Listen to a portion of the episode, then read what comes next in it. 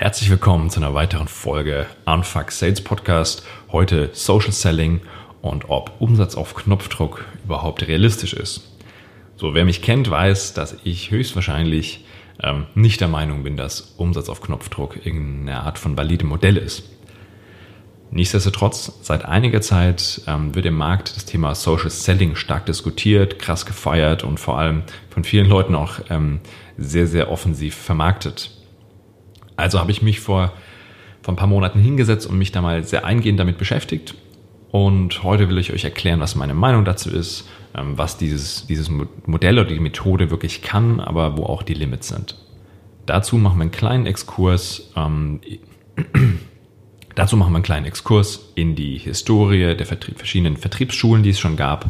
Und ähm, springen wir in den 60er, 70er Jahren ein bei dem, mit dem Thema Hard Selling. Und das könnt ihr euch vorstellen, dass diese Wolf of Wall Street Mentalität, ähm, ABC, always be closing, egal was, du rufst den Kunden jetzt an, erhöhst den Druck, machst ganz schnell und kriegst ihn super schnell zum Abschluss.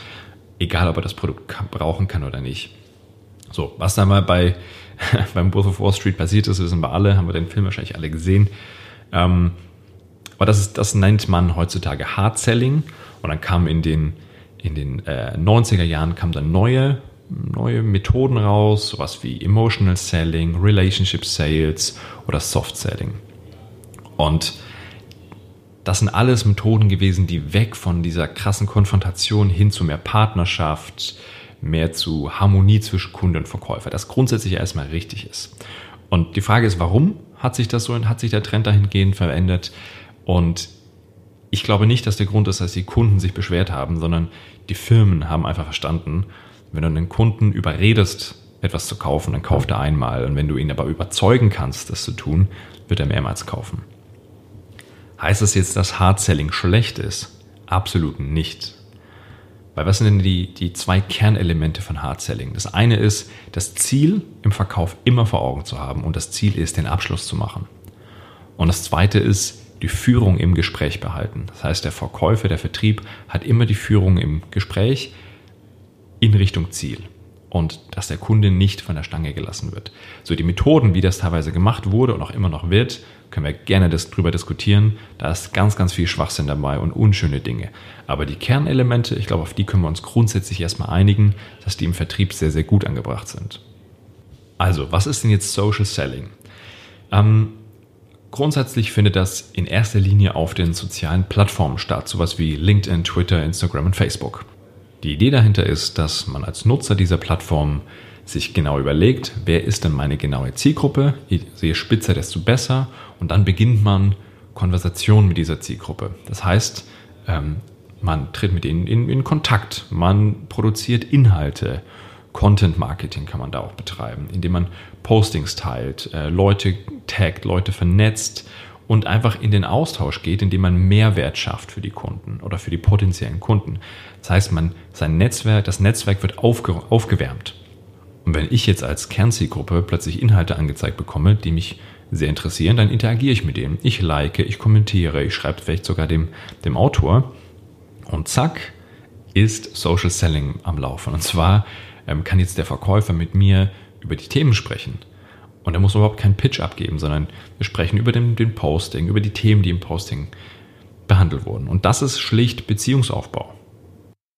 Verkaufspsychologisch ist es natürlich auch hochspannend, weil wir hatten über Trigger schon mal gesprochen und sowas wie Sympathie und Konsistenz lassen sich natürlich sehr, sehr schön aufbauen in so einem Social Selling Prozess. Die Idee ist, dass innerhalb dieser Gespräche, die auf den Plattformen dann stattfinden, die Kunden sich dann entscheiden, bei diesem Verkäufer, bei dieser Firma, bei diesem Menschen, mit dem sie sprechen, dann auch zu kaufen. So, und da liegt aus meiner, meiner Sicht das größte Missverständnis. Und zwar die Idee, dass Kunden von selbst kommen, sich selber entscheiden und von selbst kaufen. Und das passiert. Nicht falsch verstehen. Natürlich kann es passieren, dass sich jemand auf LinkedIn bei dir meldet und sagt, ich habe deine Beiträge gesehen, ich finde, du machst es total toll, ich brauche genau dein Produkt, bitte, wo kann ich kaufen? Vollkommen klar, das passiert. Aber aus, Vertriebs, aus Vertriebssicht ist das zwar sehr schön und nimmt man gerne mit, aber das ist nicht ideal, weil das bedeutet, dass wir den Prozess nicht im Griff haben. Wir wissen nicht, wann das passiert und wie oft das passiert. Und das ist einfach neben dem reinen Umsatzwachstum ein zweiter wichtiger Aspekt im Verkauf. Wir wissen, müssen wissen, was wir tun, um den Umsatz zu erhöhen. Und da, glaube ich, liegt der Sweet Spot von Social Selling und Elementen von Hard Selling. Das heißt, der Beziehungsaufbau über, über Social Selling ist wunderbar.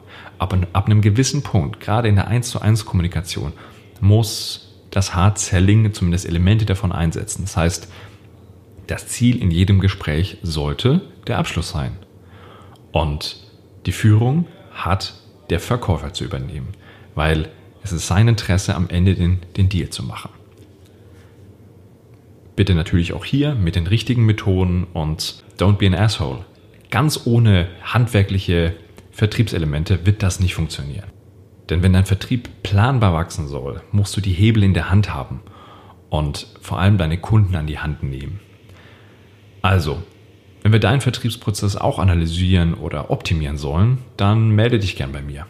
Ich freue mich auch weiterhin über Themenvorschläge. Einige kamen schon, aber gerne noch mehr von Themen, die ihr gerne hier im Podcast hören würdet.